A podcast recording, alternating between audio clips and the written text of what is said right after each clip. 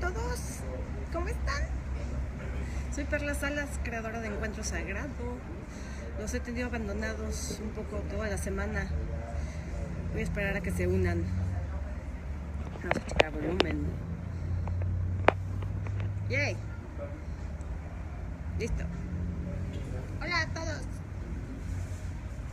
Corazones, señales de que están ahí. Hola Elizabeth. ¡Yay! Mari, Marlos. Hola. Qué gusto verlos. Ya los extrañaba. ¡Yay! Vamos a esperar. Hola Betty, hola Tania.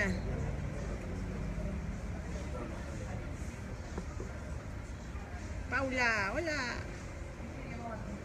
Buenos días, Rosa. Hola, Yolanda. ¡Yay! Muy bien. Pues bienvenidos de nuevo después de una larga semana. Yo los he tenido un poco abandonados a ustedes, pero quiero darles las gracias a todos porque ustedes no me han abandonado a mí. Sus comentarios, sus buenas vibras, sus porras. Uf, todo lo que me han dicho, todo, toda la buena vibra que he recibido de ustedes. Wow, muchísimas gracias de verdad, no saben qué gran motivación y qué gran aliciente es para mí leer todos sus comentarios. Hasta ahora que cambié la foto de la portada de la página y con el video de mi divorcio y todo eso, todas sus porras y el felicidades. Gracias, gracias, gracias de verdad. De verdad, se me, se me derrama el amor y la gratitud hacia ustedes. Muy bien, pues bueno, el día de hoy les tengo un video muy interesante. ¿okay? Eh, como saben, la semana pasada me divorcié. Y entré, o sea, la experiencia del divorcio fue toda una experiencia. Yo le había pedido al, al universo antes de, de, de divorciarme. Entonces le pedí, por favor, cuando me esté divorciando, cuando ya que haya firmado, dame una señal de que hice lo correcto, porque sé que estoy haciendo lo correcto, pero quiero señales, o sea, quiero fuegos artificiales, quiero, o sea, quiero que el universo entero celebre conmigo. Y literal, tuve tantas señales, tanta buena vibra, ustedes fueron parte de esas señales que recibí. Fue toda una experiencia, fue hermoso, hermoso en el sentido de ya terminó un ciclo, mi papá me hizo favor de acompañarme. Y cuando salimos de ahí lo abracé. Él estaba preocupado de que, ¿cómo estás? ¿Cómo te sientes? Y de alguna manera él también estaba como, ¿no? Muy removido. Para mi papá fue una experiencia fuerte. Me decía, ¿cómo estás? Y yo simplemente lo abracé y le decía, pa, ¿sabes lo feliz que estoy? de saber que esto ya se acabó, de que nunca más un maltrato, una agresión, un, este, una mala palabra, que no me vuelva a poner la mano encima, que mis hijos están asegurados legalmente. O sea, ¿sabes la felicidad, la liberación que siento? Entonces mi papá se me cambia así como, ¿de verdad? ¿De verdad estás también? Y yo, sí, estoy muy bien, ¿no? Eh, entonces, el proceso, el cierre fue hermoso. Pero les voy a contar algo.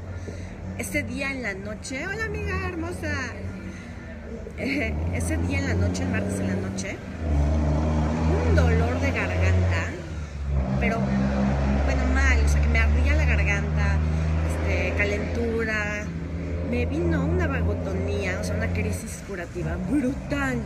Yo tenía intención de hacer un video al día siguiente y pues platicarles y así, ¿no? Pero no saben cómo me enfermé. Y no es que me enfermé, es que todo mi cuerpo, en el momento que yo firmé, cuando me dijeron firme aquí y ya está divorciada legalmente, o es como solté años, años, años de carga, de estrés, de miedo, de tristeza, o sea, todo soltó. Entonces vino una crisis depurativa fuertísima, gripa, diarrea, calentura, mal. Entonces, en toda la semana prácticamente no salí de mi casa, no les hice video porque no podía ni hablar, pero estuve pensando mucho y sobre todo tomando mucha conciencia de este proceso, ¿no? Porque una cosa es ya, decido divorciarme, firmas, cierras y luego ¿qué? Bueno, pues luego viene un proceso de sanación profundo, no cree que la sanación es cuando sí, o sea, yo sí creí, divorcio ya se acabó. No, empieza ahora el proceso de sanación, el verdadero proceso de sanación. Y el verdadero proceso de sanación es empezar a ver qué fue lo que se quedó a un dolido, a un dañado, a un cojeando de todo esto que viviste. El verdadero proceso de sanación, en mi caso yo llevaba 10 meses separada, entonces bien que mal ya estaba haciendo un duelo, pero después de que te divorcias, entras en esta etapa de ¿y ahora qué? ¿No? Para la mayoría de la gente, cuando no has estado mucho tiempo separado, la mayoría de la gente es ¿ahora qué? En mi caso yo ya llevaba meses preguntándome ¿la ahora qué? Pero sí me di cuenta con la crisis depurativa que me vino, que tenía yo todavía muchas cosas, tengo muchas cosas que trabajar, muchas cosas que sanar. Ya hice un video hace un, par de meses sobre el narcisismo.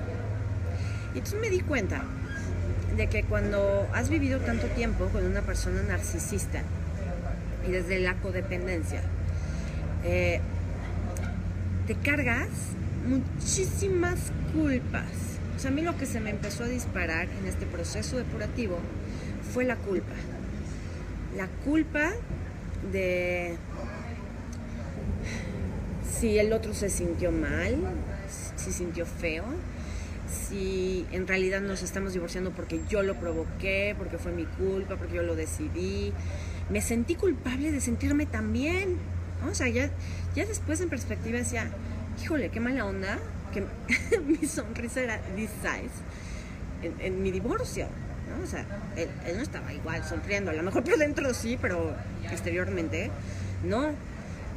Hasta por mi felicidad me sentí culpable. Y me puse a pensar en cuántas veces cuando has estado con una persona narcisista o en general eh, cuando has estado en una relación tóxica, la relación termina, pero tú sigues sintiéndote culpable. No solo culpable de que se haya acabado la relación, sino culpable de cosas que ni siquiera eran tu culpa. Culpable de cosas que el otro te hizo creer, te convenció de que era tu culpa.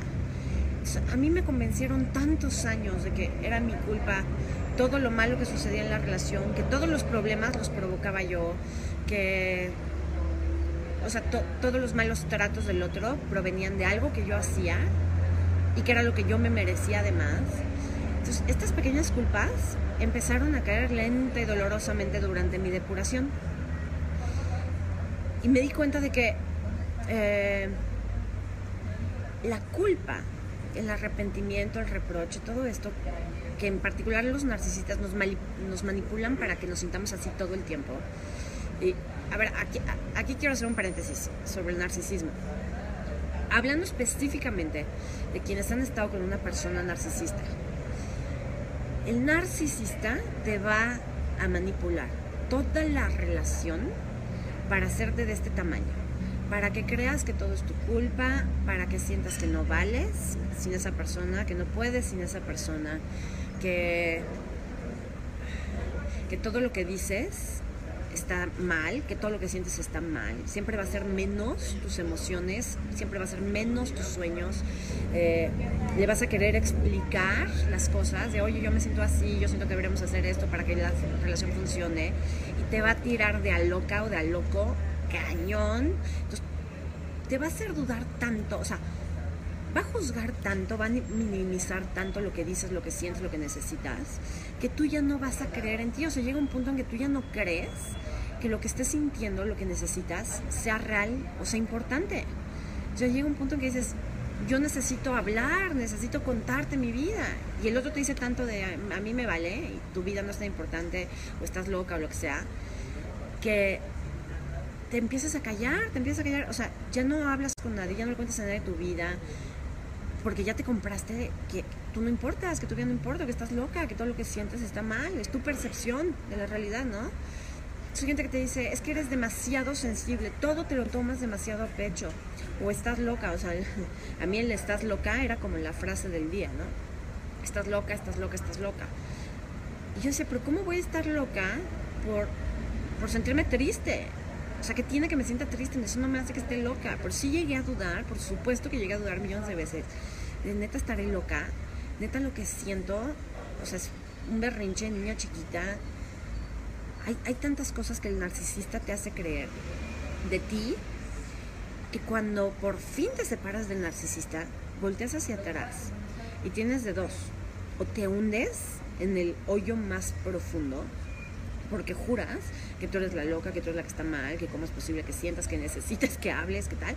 O te agarras los pantalones y empiezas a observar, a ver, o sea, agarras todos, todo tu pasado, todos los hechos pasados y dices, a ver, esto que él decía que yo tenía la culpa, que estaba loca, que por, por mi culpa él hacía esto o lo otro, a ver, vamos a verlo, vamos a analizarlo fríamente. Y a mí me ha tocado hacer eso estos últimos días. Me he dado cuenta de que pues no, ¿no? O sea, no estaba loca, no estaba mal lo que necesitaba, no estaba mal lo que pedía. Pero todavía hay una parte en mí que se la cree, se la compra. Voy a poner un ejemplo. Eh,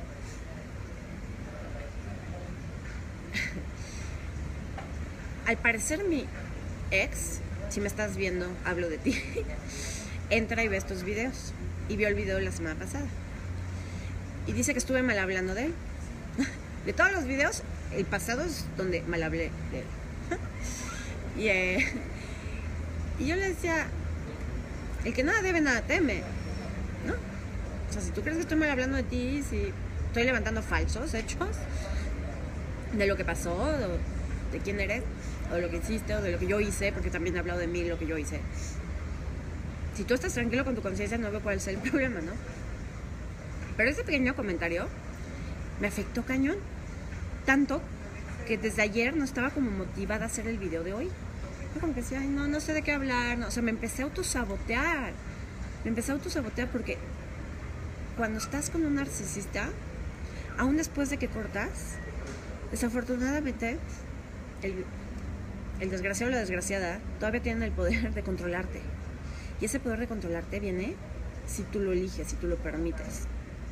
Y yo me he cachado que sigo permitiendo que este señor me controle, que me controle con sus comentarios, que me manipule para creer de tú eres la mala por estar hablando de mí en tus videos. ¡Hola, mani hermosa! Y claro, en algún nivel, mi niña interior, que está súper dañada, dice, sí tienes razón, yo soy la mala, ya no voy a hacer videos, ya no voy a hablar.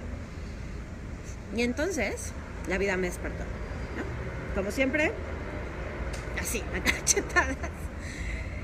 Y el fin de semana fui a mi curso de biodescodificación y fue 20 tras 20, conciencia tras conciencia. Y ya estando en casa, pues fue seguir aterrizando, ¿no? Y entonces entendí que en mi matrimonio, como en otras áreas de mi vida, he creado, porque no soy víctima, he creado una realidad de agresión, donde he sido muy agredida. Y por lo mismo, yo también he agredido. He utilizado la agresión como una forma de autodefensa. Y entonces me puse a pensar en este tema de la agresión, de, de cuántas formas la agresión la usan nuestras parejas, nuestros padres, nuestros amigos, nuestros jefes, para, para manipularnos, para controlarnos, para mantenernos en la cajita en la que ellos nos quieren mantener, ¿no? Y estuve dándole vueltas y vueltas a la agresión, pensaba en hacer un video sobre la agresión, y total que llegué a esta conclusión. El agresor en tu vida, el victimario, el manipulador, el narcisista, es lo que es y llega a tu vida porque tú no estás dispuesto a hacer eso, porque tú no estás dispuesto a encarnar esas energías que él o ella representan.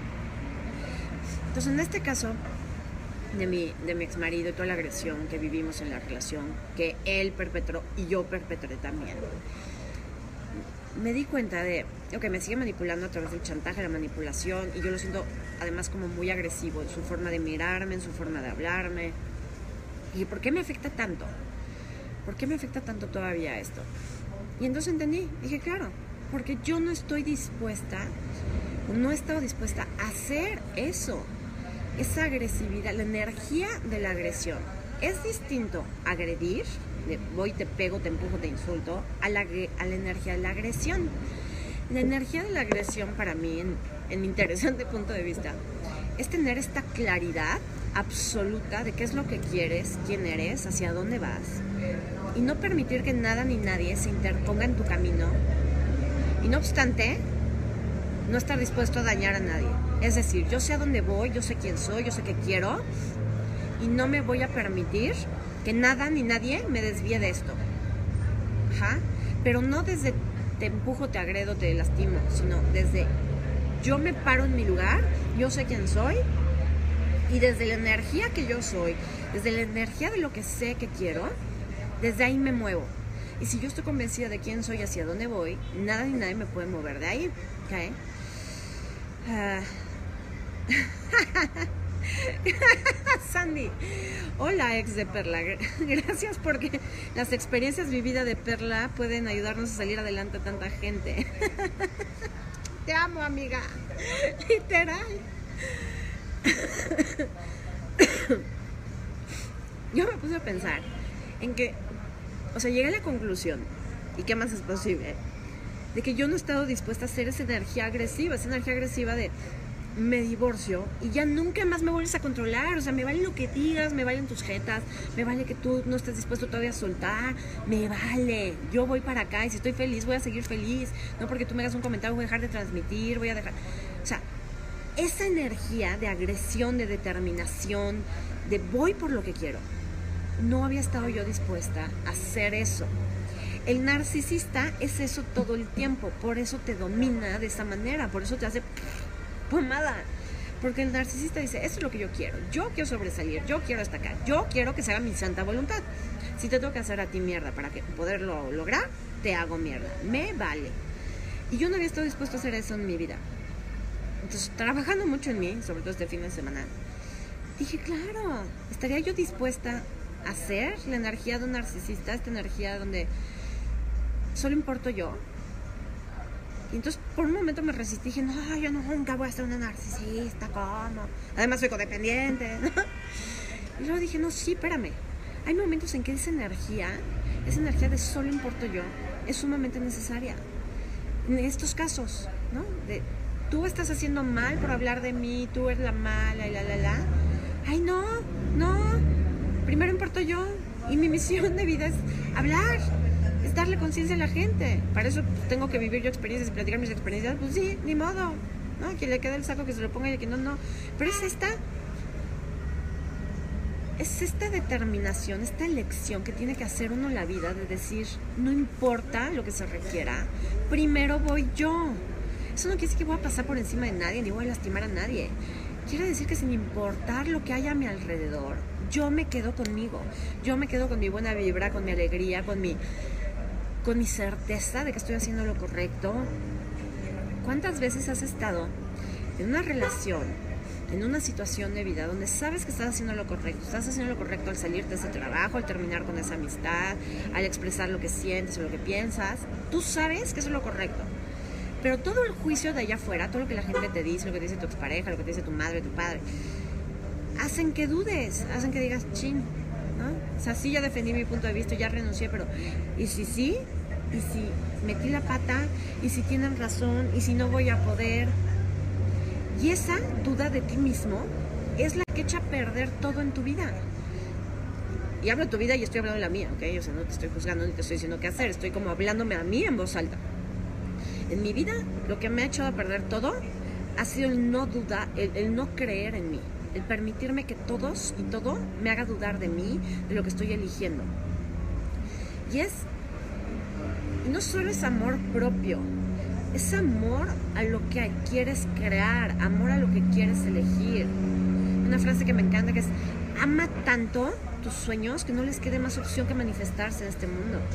Y amar tus sueños es como amar a tus hijos por tus hijos dejas de comer, a tus hijos los de, o sea, sacas las garras por tus hijos, a tus hijos nadie te los toca. Y tu vida debería ser lo mismo, tus sueños deberían ser lo mismo. A mis sueños nadie me los toca, mi misión de vida nadie me la toca, nadie me dice qué hacer, cómo hacerla, cuándo hacerla, de qué hablo y de qué no hablo. Mis proyectos en la vida nadie me los toca, o sea, por, por esto que yo quiero voy a sacar las garras. Entonces, ¿de cuántas formas estás permitiendo que los demás te controlen? ¿De cuántas formas estás permitiendo que la opinión de los demás te controlen? Y luego ahorita me di cuenta de otra cosa. hasta las jetas de los demás nos controlan. El día que me divorcié, yo juré, juré dentro de mí. Mi maestra dice que mi inocencia me, juega en contra, que tengo demasiada buena fe que eso me juega en contra, y creo que tiene la razón. Cuando firmé, yo juré que en ese momento yo ya podía ser amiga de mi ex. Por lo menos en lo referente a los niños, que es lo único en lo que me interesa tener relación con él. Entonces, en cuanto a los niños, tú y yo ya podemos ser cuates. ¿no? Yo ya, amor y paz, lo abracé, le dije, te deseo todo lo mejor, que seas muy feliz en tu vida. En- entre tú y yo, amor y paz para mí. O sea, desde mí, amor y paz. ¿no? Todavía yo así. Y juré, me la compré todita, ¿no? Que podíamos ser cuates para ser buenos padres de los niños. Al día de hoy llega por los niños y no me saluda, no me dice buenos días frente a sus hijos. Ojo, ¿ah? O sea, buenos días, ¿no? Ni eso. Entonces el primer día, el segundo día dije, "Eh, me vale. Pero hoy, hoy, sujeta, me afectó. O sea, me puse yo a pensar, ¿no? ¿Pero por qué le sigue afectando? ¿Pero por qué? O sea, la gente los, se frente a los niños, ¿por qué me trata así? Dije, cuando me caché en ese loop, dije, ese es su problema. Aquí la pregunta es por qué me estoy yo enganchando con su jeta. Si yo estoy tan convencida de que yo estoy en paz, yo estoy tan convencida de que es la mejor elección, si yo sé quién soy, qué quiero y tal, porque este señor todavía tiene el poder de controlarme y afectar mi día con su jeta. El problema no es él, el problema nunca ha sido él, el problema soy yo. Y es lo que trato de enseñarles en estos videos. O sea, si no permitas que te maltraten, que te falten el respeto, que abusen, que te pongan a los cuernos, o sea, si no lo permitas, salte de ahí. Pero tampoco te quedes en la víctima, tampoco te quedes en el todo lo hizo el otro y yo, pobre de mí. No. Porque si sigues ahí, solo vas a, lo único que vas a lograr es atraer otra relación de pareja, de trabajo, de amigos. Igual. Tienes que salirte de ahí, tenemos que cambiar, tenemos que empoderarnos y decir dónde fue que yo creé esto y cómo fue que lo creé. Y qué estoy haciendo hoy para seguir creándolo. Ajá. Entonces, eh, Ana Laura, ojo, cuando digo mi ex, me lo sigo colgando. No entiendo tu comentario, ¿me lo puedes explicar? Eh, entonces, ¿de qué maneras estás permitiendo que el otro, los otros, te controlen? ¿Y para qué lo estás permitiendo? Esa es la pregunta. O sea, yo, me pregunto, ¿para qué permito que su cara me afecte? Sus malos modos, su no saludar. ¿Cuál es el fin de permitir que me afecte eso? Porque hay- debe de haber una finalidad. Todo en la vida lo hacemos con una finalidad. Todo en la vida, todo lo negativo que permitimos que creamos en nuestra vida, los patrones negativos que repetimos, lo hacemos porque obtenemos algo positivo a cambio de eso. Aunque no lo veamos, aunque no seamos conscientes. Si queremos saber qué es lo bueno que estamos obteniendo de algo negativo, pues hay que preguntarnos, ¿qué- ¿cuál es el beneficio que obtengo de permitir que sujeta me afecte?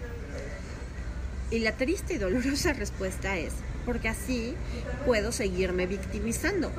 Porque así puedo seguir diciendo, ¿ves? El malo es él. Yo tan buena que quiero ser su amiga. y él tan malo con sujeta. Esa es la, esa es la forma en que mi niña interior se sigue eh, victimizando y haciendo el pobre de mí y él tan malo. Aquí no hay buenos ni malos. En tu vida no hay buenos ni malos. Tú no eres ni el bueno ni el malo. Eres. Eres. Y haces elecciones súper interesantes a lo largo del día, como permitir que la jeta de alguien más, el comentario de alguien más, este, la aprobación o no aprobación de alguien más, afecten y controlen tu día y el resto de las elecciones en tu vida. Yo te invito a que te preguntes, ¿para qué estoy permitiendo que lo que los demás hacen, o dejan de hacer, o dicen, o dejan de decir, me controle, me afecte? ¿no? Mi caso, no, no digo que sea el caso de todos, pero en mi caso me caché que es para seguirme victimizando, para seguir culpando de, que algo en mi vida está mal. Eh, Alba, la pregunta es ¿por qué un ex sigue afectando? Mm, puede ser un ex, puede ser cualquier otra persona, ¿no? ¿Cuántas personas hay en tu vida que te controlan de esa manera? Yo les voy a hacer, este, o sea, mi ex, si no les gusta que digan mi ex, el papá de mis hijos, no es la única persona que me afecta con su jeta. Mi mamá también, mi papá también. Cuando mis hijos están de mal humor me afecta. Entonces, hoy me estoy dando cuenta, hoy, hoy, me estoy dando cuenta de cuántas maneras estoy permitiendo y he permitido a lo largo de mi vida que los demás me controlen. Ajá. Que me controlen con sus malos humores, con sus malas caras, con su... ¿no? Entonces yo estoy analizando eso en mi vida y entiendo que el permitir desde pequeña, porque no me quedaba de otra porque era parte de mi supervivencia. Los suegros, claro, los suegros, ¿no? El cómo te ven. Yo les voy a decir una cosa, yo no he vuelto a ver a los, a los abuelos de mis hijos, o sea, los papás de mi ex marido, desde hace 11 meses, casi un año. Casi un año que no los veo, ni los quiero ver justo por esto. Porque yo sé que en algún nivel me va a afectar, porque yo sé que en algún nivel, ¿no? Va a ser como, ¿qué pensarán? ¿Qué dirán? ¿No? Toda esta parte. Entonces, les todo esto porque soy muy consciente. Como les digo, soy, soy consciente de absolutamente todo lo que me pasa en la cabeza. Y no es lindo. Pero ya que soy consciente, lo único que me queda es compartirlo y ver si les sirve a ustedes para tomar conciencia también de cuántas cosas estoy dejando de hacer o de afrontar o de confrontar por miedo a cómo eso va a afectar mi vida. Y entonces, si yo estoy en el no quiero ver a mis ex suegros, porque cómo me va a afectar, ¿eso está creando más en mi vida o está creando menos? ¿Eso me está dando más de mí o me está dando menos? ¿Eso es ser la presencia potente, agresiva, imparable que realmente soy o es hacerme chiquita? Y yo, desde pequeñita, aprendí a hacerme chiquita. No en todo, pero sí en algunas áreas de mi vida. Desde chiquita aprendí a permitir que los demás me controlaran, me manipularan. Yo dependí mucho de chica de la aprobación de los demás. Más por ser hija única. Cuando eres hijo único, eres muy solitario, necesitas mucho tu espacio, pero también cuando sales al mundo hay una fuerte necesidad de encajar, como de buscar a alguien que te acoja. Entonces yo, yo de chica, sí de alguna manera siempre busqué la aprobación o la mirada de los demás. Y ahí hay mucho además historia este, transgeneracional. Entonces cuando eres una persona que de alguna manera siempre estuvo buscando ser visto y reconocido y como aplaudido, aprendes a permitir que los demás opinen sobre tu vida, opinen sobre quién eres, sobre cómo debes de ser, lo que debes de hacer, lo que no debes de hacer. Es un proceso, tengo 39 años, entonces llevo muchos años revirtiendo ese proceso, ¿no? Pero por supuesto que te sigue afectando y por supuesto que sigues permitiendo que otras personas eh, te controlen, te manipulen, te afecten. Y uno cree que las cosas te afectan porque quieres a la gente, ¿no? Porque ¿cómo no te va a afectar lo que digan los demás? Pues no, la verdad es que no debe afectarte. La verdad es que no debe afectarte. Cuando tú estás haciendo la energía, cuando tú estás haciendo esta presencia potente, imparable que realmente eres, cuando tú te plantas, como yo en este momento, me planto ante 350 personas, a hablar de mi vida personal y así me vale lo que piensen, me vale lo que digan, me vale lo que diga el papá de mis hijos, me vale, esta soy yo y lo hago con amor y lo hago porque, porque sé que creo conciencia, porque sé que ustedes también les caen 20 cuando estoy siendo esta energía, no te importa lo que diga la gente, te importa lo bien que te sientes tú, la certeza que esto te da. Eso no se trata de, porque quiero al otro, permito que me afecte y me controle y me manipule. No, porque me quiero yo, porque me amo yo, porque me veo yo, porque me reconozco yo, porque sé que es lo que yo quiero. Voy para acá. Si el otro me quiere, me va a apoyar, no me va a juzgar, me va a permitir. Si no me quiere o tiene demasiados puntos de vista sobre sí mismo y los proyecta sobre mí, pues entonces puedo esperar juicio, manipulación, crítica y tal. Todo juicio que el otro hace de ti o que tú haces del otro es una confesión. Es decir, si yo te juzgo porque eres flojo, en el fondo lo que estoy diciendo es que yo soy floja y no lo quiero reconocer. Todo juicio es una confesión. Entonces, si tú le tienes miedo, por ejemplo, si dejas que el otro te controle a través de sus juicios, le tienes miedo al juicio del otro, pues dale la vuelta. Todo lo que el otro está juzgando de ti finalmente es una confesión de sí mismo. Es lo que el otro cree de sí mismo y no quiere reconocer. Que te lo dice a ti desde el alma, ¿ok? Desde la conciencia y la espiritualidad. ¿Para qué te dice el otro algo que cree de sí mismo? Para que tú también tomes conciencia. Cuando el otro hace un juicio de ti y tú te enganchas, es porque tú también lo traes las cosas que el otro te dice y tú no te enganchas, dices, hay cero, es porque no lo traes, eso no resuena contigo, no lo traes tú dentro. Pero si otro te dice eres una floja y tú te enganchas y no, yo que no soy una floja, soy muy trabajadora, ahí échate un clavado y chécale si no de verdad tú en algún nivel estás creyendo que estás flojeando, que estás echando un poco la hueva en tu vida. Entonces, cuando el otro te sigue controlando, es el título de este video, te sigue controlando, no porque sea un maldito, no porque sea la persona más poderosa del mundo, no porque este, disfrute, aunque sí hay gente que disfruta de controlar a los demás. Pero cuando el otro te sigue controlando es por una única y sencilla razón. Porque tú quieres que te controle. Porque si el otro no te controlara, ay, qué fuerte lo que les voy a decir. Si el otro no te controlara, ¿quién serías tú? En mi caso, yo me acostumbré a ser controlada por mi ex marido. ¿Quién sería yo si este hombre ya no me controlara? Si ya no me afectara. ¿Quién sería yo? Pues sería una mujer libre, más libre de lo que ya soy, más potente de lo que ya soy, más poderosa de lo que ya soy. Y entonces la pregunta es, ¿y por qué no estás eligiendo eso? ¿Por qué no estás eligiendo ser esa potencia, ese poder, esa libertad, ese... Ah, a mí nadie me controla, libre soy. ¿Por qué no lo estás eligiendo? Es la pregunta que te dejo a ti de tarea. ¿Por qué no estás eligiendo ser eso? ¿Por qué no estás eligiendo ser esa energía? En mi caso, si todavía estoy permitiendo que el otro me controle y no me estoy, no estoy eligiendo completamente ser esas energías, es porque en algún nivel inconsciente tengo miedo a, a la grandeza de mí a la grandeza que yo sé que soy y que puedo realmente manifestar en el mundo cuando no hay nada ni nadie que me detenga. Nunca ha habido nada ni nadie que me detenga. Solo he estado en mi imaginación y desde mi imaginación he creado todos estos personajes para que representen esa parte de mí que dice, no seas tan intensa, no seas tan honesta, no seas tan asertiva, no seas tan directa, no seas tan ruidosa, no seas tan alegre. Todas esas voces están dentro de mí.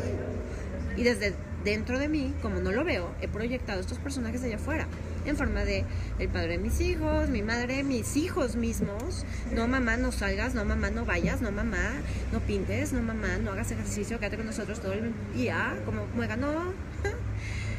Es mi propia voz interior, es mi propia creación. Entonces, ¿cuánto miedo le estás teniendo a tu grandeza? Qué buen comentario, Lizzie. Tengo miedo de ser tan poderosa que todos se alejen de mí. Claro. Entonces pregúntate, ¿qué o a quién perderías si tú te permitieras ser realmente tú? Todo lo que eso es, lo que hizo surgir o dejó caer, podemos dejarlo ir ahora con conciencia incluida, por favor.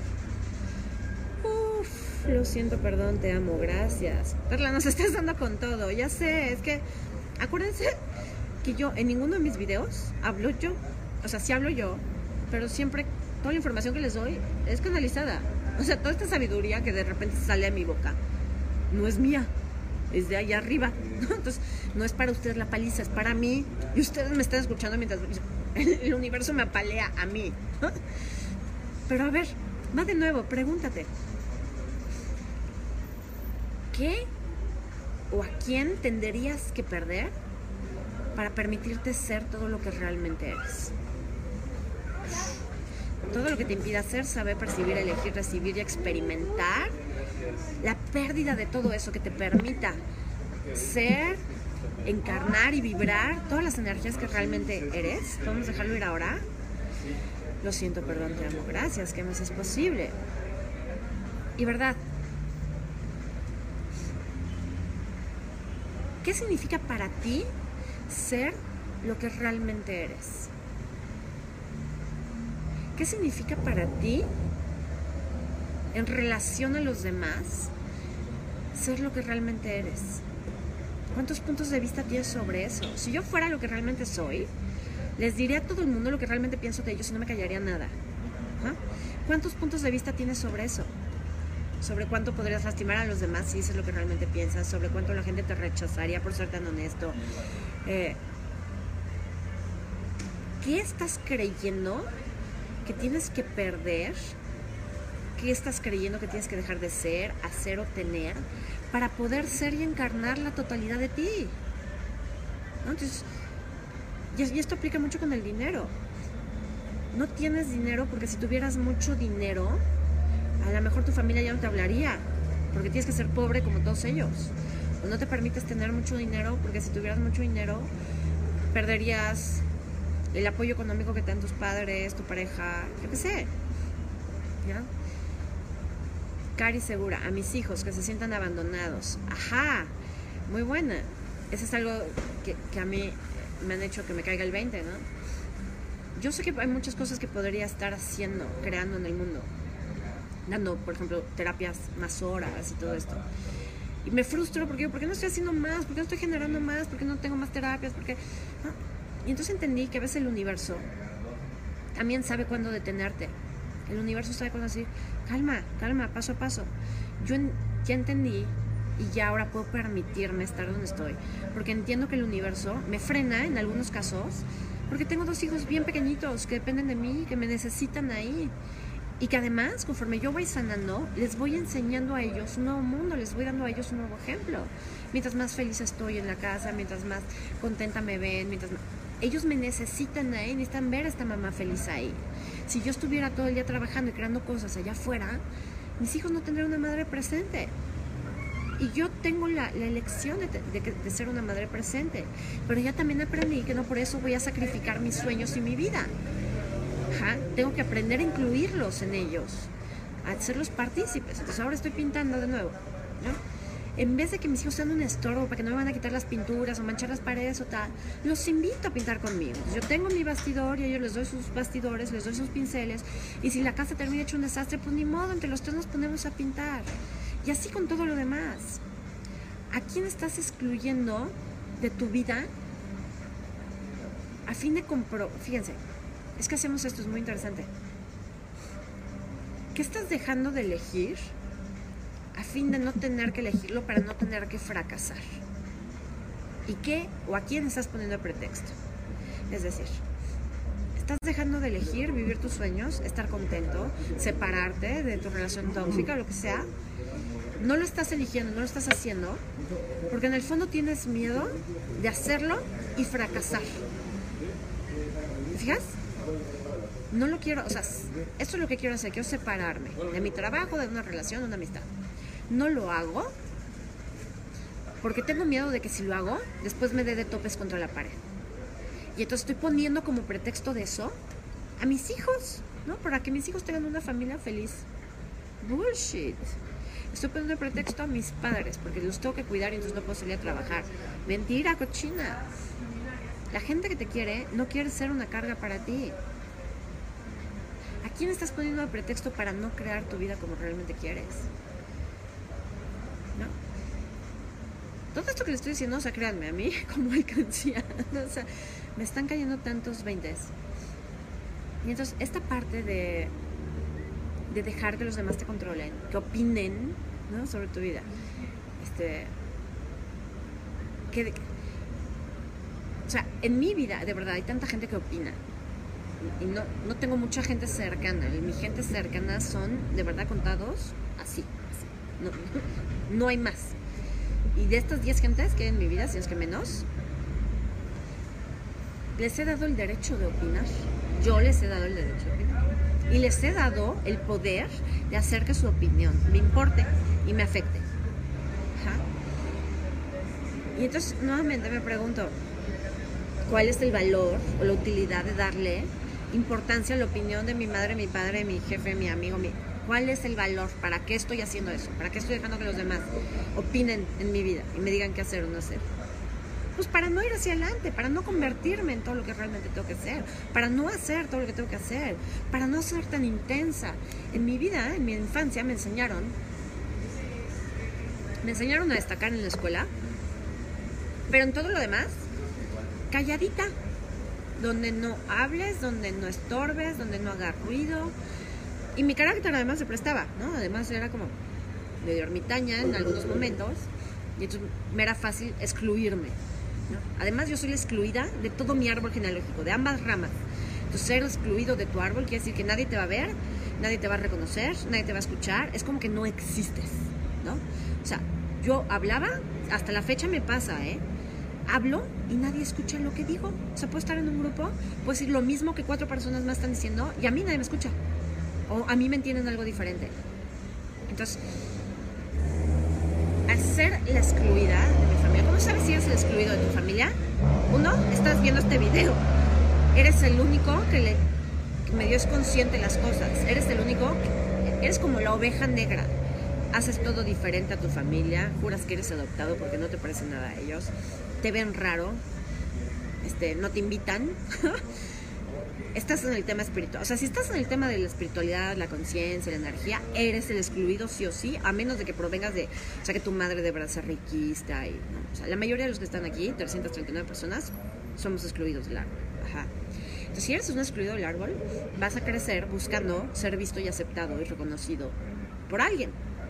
De entrada a tu árbol, pero esto es muy inconsciente, entonces no te das cuenta pero la vida vas a ir buscando una pareja que te vea, que esté contigo todo el tiempo. Escúchame, por favor, mírame, por favor.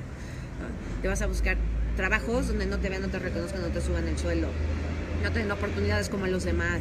Amigas donde todas las amigas van a salir y se les va a olvidar a ti, invitarte a ti y no vas en mal onda. Se me olvidó, amiga, avisarte que íbamos a ir a echar un café. Entonces, si eres la excluida o excluido, vas a estar buscando esta aprobación. Y entonces para obtener esa aprobación y esa mirada que no tienes de tu árbol, vas a permitir que los demás opinen en tu vida. ¿no? Porque si es la forma en que me vean, si es la forma en que me valoren, si es la forma en que me escuchen, pues opinen, díganme qué hacer, con tal de ser aceptado, con tal de pertenecer a este árbol, a, esta, a este círculo de amistades, a este trabajo, a esta relación de pareja. Ajá. Entonces yo crecí así. Yo crecí permitiendo que todo el mundo opinara sobre mí y dejándome determinar por, por mucha gente. Y entonces, hoy que me pregunto, ¿para qué estoy haciendo eso? Pues veo que es eso, es esta potencia, es no querer ser esta potencia, es no querer ser esta gran intensidad.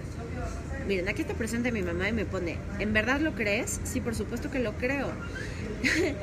entonces, a mi mamá le afecta lo que yo estoy diciendo.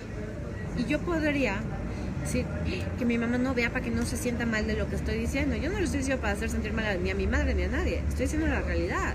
Mi mamá siempre opinó sobre mi vida. Mi papá nunca opinó, nunca opinado, pero con su mirada lo dice todo. Este, mis amigas siempre opinaban. Todos hacemos esto, permitimos que la gente opine y en base a eso nos definimos. Y de esa manera te controlan. Pero no es, o sea, muchas veces ni la gente se da cuenta que te está controlando. Eres tú quien le cede ese poder al otro. Te victimizas de mi mamá me dijo, mi papá me dijo, mi pareja me dijo, mis hijos me dijeron, me pidieron. Los demás dicen y yo me victimizo. Yo me victimizo para no ser la grandeza de mí, para no salir al mundo, para que no me vean, para no ser ruidosa, para no ser intensa. ¿Se fijan? ¿Para qué estás permitiendo que el otro te controle? ¿Para qué estás permitiendo que el otro opine sobre tu vida? ¿Para qué estás viendo la jeta del otro y dejando que afecte todo tu día? ¿Para qué? Yo ya estoy empezando a entender, estoy llegando a este punto, una vez más, sí, basta, basta, basta que los demás me digan, opinen, no opinen, me critiquen, no me critiquen. Basta. Basta tener que defender mi opinión frente a los demás. Es mi opinión. Y si no te gusta, que no te guste. Sea mi madre, mi padre, mi pareja, mis hijos, mi... me vale. Basta. Ya estoy, yo ya estoy cansada. Ya estoy cansada de cederle mi poder a los demás. Estoy cansada de estarme victimizando inconscientemente de todo el mundo y de todo. ¿no? ¿Cuándo vas a llegar tú a ese punto? ¿Cuándo vas a estar tan cansado de someterte a los demás, a tu relación, a tus amigos, a tu jefe, a tu dinero o a tu carencia? ¿Cuándo vas a llegar al punto de estar tan cansado que puedas decir, basta? ¿Cuál es el fondo que tienes que tocar para poder decir basta? Entonces, cuando te dicen que estás a punto de tocar fondo y tú así, no, por favor, otra vez no. Yo ya he tocado fondo tantas veces en un año, en un año, he tocado fondo una por mes. ¿no? Entonces toco fondo en un área, luego voy y toco fondo en otra. Y, entonces, y apenas voy saliendo de cada hoyo que he tocado. Y ahora, con estas pequeñas cosas como darme cuenta de las culpas que todavía cargo, de la manipulación que sufrí durante años en mi, en mi matrimonio, donde me dejó clavado que yo era una pésima persona, una pésima mujer, una pésima madre. Ya, ya, ¿hasta cuándo? Ya me agredió físicamente. Y yo, y yo a él para defenderlo. Ya me insultó, ya lo insulté, ya nos faltamos al respeto de todas las maneras posibles. O sea, ¿hasta dónde tengo que llevar esto? para decir basta, hazte pelotas en tu vida, vete al carajo, sí, o sí, aunque seas el padre de mis hijos, ¿hasta dónde tengo que llegar? Ya no puedo llegar más bajo, ¿me explico? Yo ya no puedo llegar más bajo. Y te estoy diciendo esto porque creo que muchos de ustedes están así, no solo en su relación de pareja, sino en su vida. Ya perdiste todo el dinero, ya tuviste que meterte a tres trabajos, ya tuviste que pedir prestado. ¿Hasta cuándo vas a entender que tienes que trabajar o tienes que ahorrar o tienes que dejar de gastar o tienes que cancelar esa tarjeta de crédito para dejar de endeudarte? ¿Hasta cuándo? ¿Hasta cuándo vas a dejar de permitirles a tus amigos opinar en tu vida? Yo qué sé, no sé cuál sea tu fondo, no sé cuál sea tu problema, pero yo me doy cuenta de hasta, hasta aquí, hasta aquí llegué, o sea, ya me divorcié.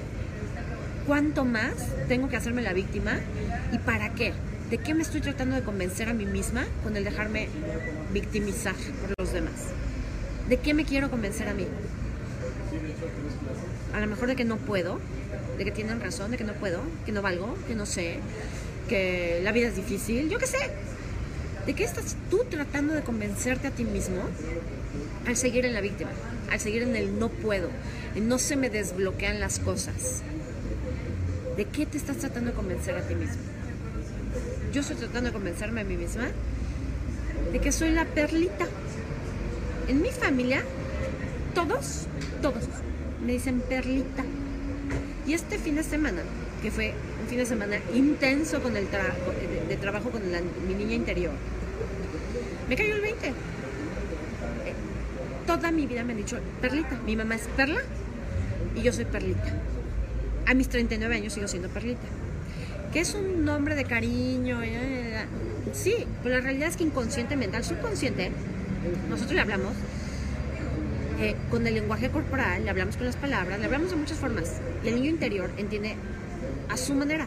Si tú a una persona toda la vida dices Juanita, Juanita nunca va a crecer, Juanita nunca va a madurar, Juanita nunca va a poder salir del cordón umbilical de su árbol, de su madre, de su padre, de sus tíos, porque Juanita sigue siendo la nenita de la casa. Y yo he seguido siendo la nenita de mi árbol y de mi casa toda mi vida, hasta mis casi 40 años. Entonces, ¿para qué me victimizó? Pues para seguir siendo una niñita. Una niñita que no depende de sus papás, que tiene que pedirles todavía ayuda, pero no por, no por el gozo de pedirles ayuda, sino porque no puedo, no sé, pobre de mí. ¿Te fijas? O sea, me sorprende. Luego vuelvo a ver mis videos Digo, ¿de dónde me sale tanta cosa? si así me hablara todo el día, con otro, yo estaría en la iluminación, en el cel total. Por eso les quiero hacer luego más videos, para yo escucharme a mí misma, ¿saben? a ver si me entra. Pero lo que estoy diciendo es de tu corazón. Me cayó el 20 que yo sigo siendo una niña. Me sigo comportando como niña en muchos sentidos de mi vida, en los berrinches que hago. En, con mis hijos me ha costado mucho trabajo poner límites. Y no le pongo límites a mis hijos porque yo no me sé poner límites a mí. Mi mamá sí me puso siempre límites muy claros. Yo no sé de dónde me salió el no saberme poner límites a mí. Mi mamá siempre fue, o sea, de mi mamá me viene la disciplina, la entrega al trabajo, la visión en la vida de siempre hay. Mi mamá es la persona más abundante que yo conozco. Yo sé, mi mamá era como, o sea, mi mamá es como, ¿no? O sea, como que un mago con un sombrero saca dinero de la nada. Tiene para dar siempre de la nada. Es como, es una persona muy abundante. Y me, me, enseñó, de verdad, gracias a ella, sé cómo razonar, sé cómo sintetizar. Mi mente funciona diferente gracias a lo que mi madre me enseñó. Y para eso me tuvo que poner límites bien claros. ¿De dónde me salió la niña rebelde que no tiene límites? No tengo la menor idea. Pero ahora que me cacho, todo este victimismo y todo esto, ay, sujeta, ay, eso no sé qué, ay, me dijo, me ni, ni, ni, ni, Eso es para seguir siendo una niña. Ese es mi caso. A quien le queda el saco que se lo ponga. ¿Tú para qué estás? Permitiendo que los demás te controlen. Para seguir siendo quién. Para no perder qué. ¿Qué no estás dispuesto a perder? Que te mantiene en el papel de víctima y en la falta de poder personal. Si tú estás, porque, esta es otra, si estamos tan negados a perder algo o alguien, como es a los hijos de la pareja, el estatus, este, la aprobación de los padres, cuando estás en el miedo a perder, ¿estás en tu poder? Estás en todo menos en tu poder personal. Estás en miedo. En el miedo no hay poder. ¿Sabes dónde hay poder? En el enojo. En el estoy hasta mi madre. En eso hay poder. El enojo es movimiento. El enojo es una fuerza bien canalizada, te lleva hacia adelante, hacia arriba y hacia adelante. Así es como se mueve el enojo. Del primer chakra hasta el chakra corona. Y se expande. Y a muchos de nosotros nos da miedo sentir el enojo, nos da miedo reventar. Nos da miedo llegar a tocar fondo. Ok todas las decisiones, juicios, justificaciones, memorias y programaciones que estás usando para jamás permitirte sentir, experimentar y liberar todo ese enojo y esa ira que llevas dentro que te está impidiendo ir hacia adelante y hacia arriba en tu vida. ¿Podemos por favor dejarlo ir ahora? lo siento, perdón, te amo, gracias. ¡Hola, Maricla! Hace tanto no nos vemos tuve el gusto de encontrarme con una seguidora de Cuatro Sagrado en mi curso de biodescodificación del fin de semana. No saben el gozo y la alegría que fue conocernos. Dice, sí, hoy amanecí así, encabronada, pero igual llena de miedo.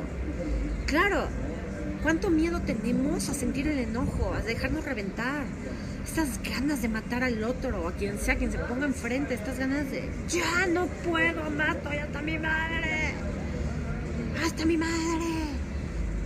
¿Saben que las groserías liberan, decir groserías, libera estrés, libera endorfinas?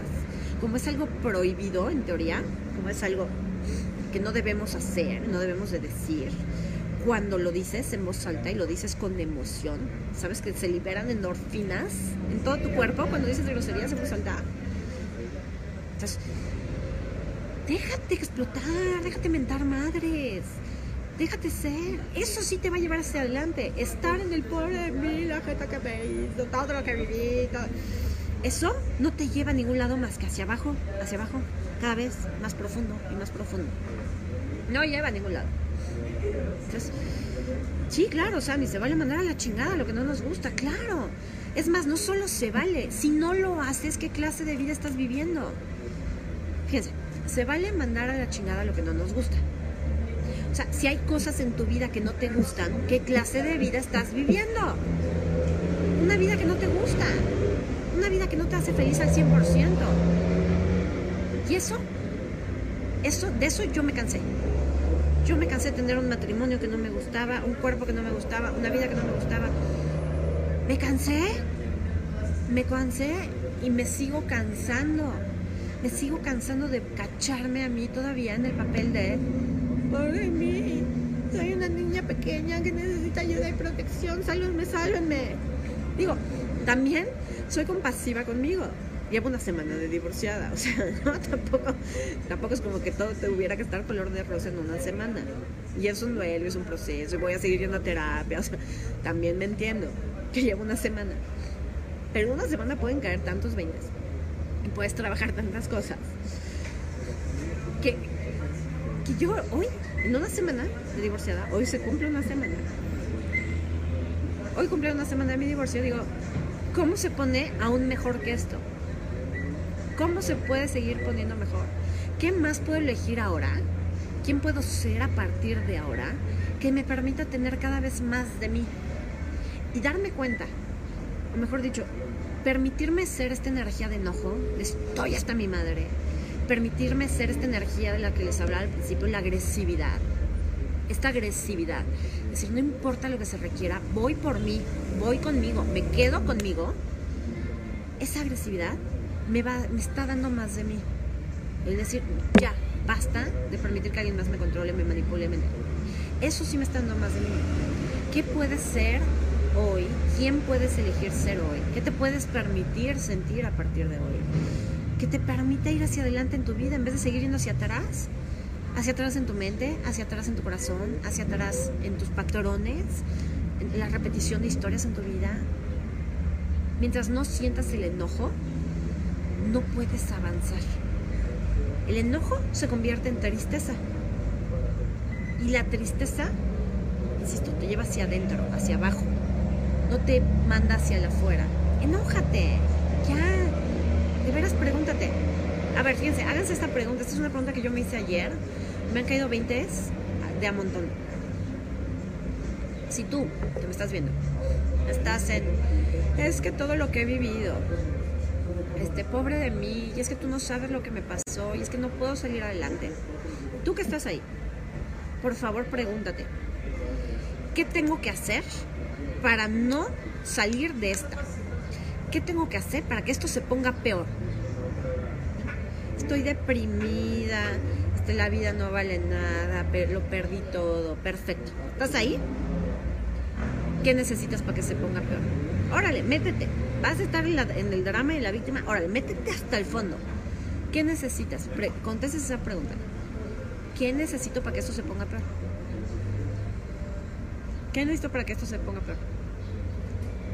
A ver, estoy, lo perdí todo. Perdí a mi familia, perdí la, la, la, la, la. ¿Y cómo se pone peor que eso?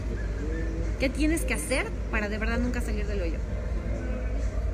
Y se quedaron todos callados. Eso quiere decir que están pensando, algún mente les cayó. Seguirte quejando es una forma de que se ponga peor. Seguir lamentándote es una forma de que se ponga peor. Seguir contando tu historia desde el dolor es una forma de que se ponga peor. ¿Qué más puedes hacer para que se ponga peor? O sea, porque si de verdad no vas a salir adelante y de verdad no le quieres echar ganas y de verdad no quieres tomar terapia y de verdad, ¿ah? entonces haz algo para que se ponga peor. Ya, para que termines de tocar fondo ya para que te vayas hasta el hoyo más profundo y entonces ahora sí desde abajo puedas voltear y ver la luz. Si vas a estar ahí unido en el hoyo, métete hasta adentro, hasta adentro. Haz todo lo que tengas que hacer para que se siga poniendo peor. ¿Se fijan? Enfermarme. Ajá. ¿Qué más? ¿Qué más puedes hacer para que se ponga peor? Pero tienes que salir de la víctima. Tienes que salir del permitir que te manipulen, que te controlen, que la o sea, todo lo que los demás hagan o digan te voy a recordar una cosa, tú eres todo lo que existe y fuera de ti no hay nada. yo sé que cuando estás en el drama y viviendo un infierno, que te digan que tú eres el creador de tu realidad, que veas todo como una bendición, que todo es un reflejo tuyo, es como para matar a la gente,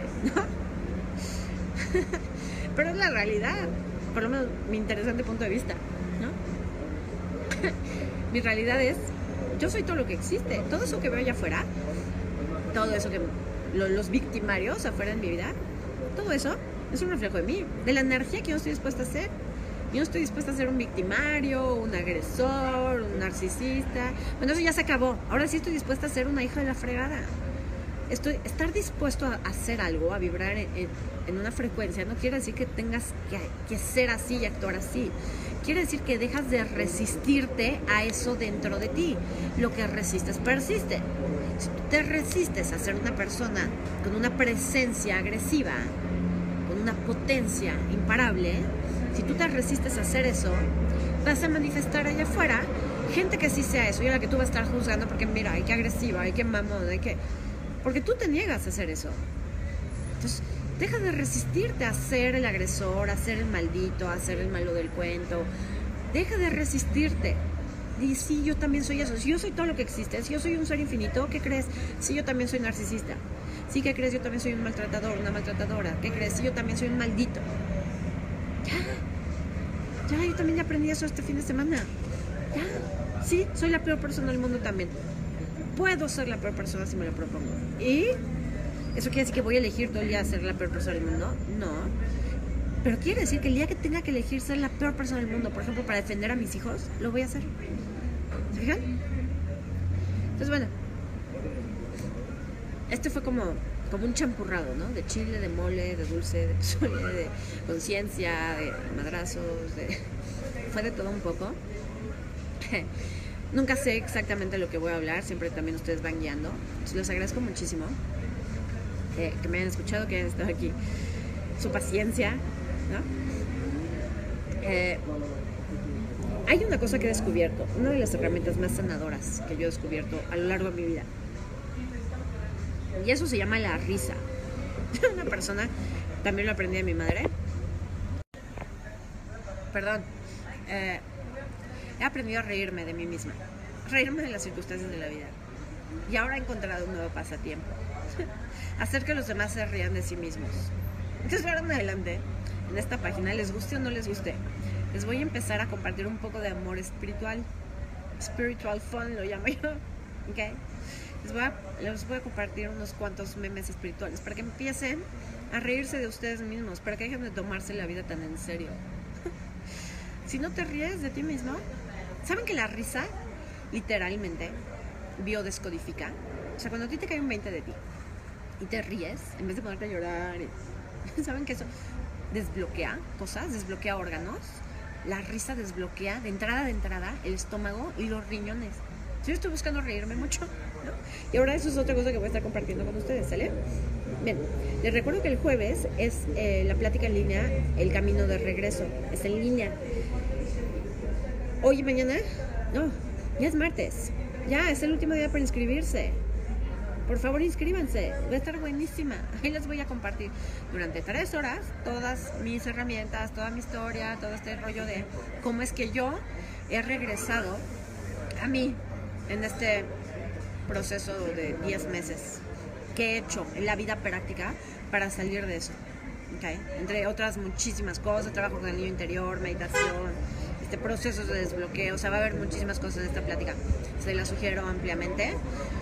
Estas pláticas que yo doy no están eh, planeadas, es como mis Facebook Lives. Nunca podré hacer uno igual a este porque sale lo que, lo, lo que sale en el momento. ¿no? Entonces, ese curso igual no lo puedo volver a dar porque nunca me va a volver a salir igual. Lo que digan de ese curso no lo volverá a decir nunca igual. Se los recomiendo ampliamente. Si no pueden estar en vivo, se les manda la grabación del audio de esas tres horas. Cuesta 800 pesos. Es de 9 y media de la mañana a 12 y media del día, el jueves. Eh, y insisto, si no puedes estar, se te manda la grabación. Tú la descargas de tu computadora y la escuchas cuando quieras. Vale mucho la pena porque lo que estaba haciendo es como un manualito de las herramientas, o sea, como un compendio de todas las herramientas que yo estaba usando durante 10 meses para llegar hoy a platicarles con una sonrisa, ¿ok? Entonces espero que se inscriban. Este, gracias a todos los que ya se inscribieron, estoy muy emocionada, somos mucha gente. Este, espero que se sigan inscribiendo. Eh, teníamos la promoción de si te inscribías hasta la semana pasada, eh, te regalamos dos audios, dos procesos de desbloqueo. Uno es para eliminar miedos y dudas y otro para eh, confiar en ti. Ajá, para confiar en ti. Son los procesos de desbloqueo que yo escucho mientras duermo. He escuchado durante todos estos meses. Ajá, entonces, inscríbanse. Venga, y ríanse. Ríanse ustedes. Vean. Luego me dicen, ¿qué video puedo ver en YouTube o así? ¿Qué cosas puedo ver para, para trabajarme? Y luego la gente se enoja. Pero les digo, métanse a ver huevo cartoons, este, métanse a Facebook y busquen páginas de memes. A, a, veces eso es más sanador que tomaste, que, que tomarte tan en serio, que llorar y hacer catarsis. Yo cuando está, ahorita que estoy con la bioscodificación, todo lo quiero bioscodificar, ¿no? Entonces, tengo moco, a ver, ¿qué será? Y agarro el manual. Y luego también eso cansa, ¿no? Digo, ya, no me puedo dejar ser con mi moco y mi grano aquí. O sea, por un segundo no puedo dejar de buscarle significado a todo y sentir todo y no puedo ser, un humano normal. y luego como la rana René, y luego me acuerdo lo aburrido que es ser normal y se me olvida. Pero sí, date chance de ser normal, cinco minutos, de reírte, de tomártelo menos a pecho todo en la vida. Okay. Polo Polo, exacto. Métete a ver Polo Polo. Yo no sé. Pues Franco Escamilla es una maravilla. Este, Sofía, esta niña, niño de Rivera. Ríete, ríete. Venga. Les deseo una excelente semana. Gracias por estar aquí. Gracias de verdad por todo su cariño, su apoyo, sus porras, sus felicitaciones por mi. Gracias, los amo. De verdad, de verdad me han sostenido ustedes a mí de maneras que no imaginan. Los quiero muchísimo. Muchas gracias. Espero verlos el jueves en, en la plática del el camino de regreso. Que tengan un excelente día. Bye bye.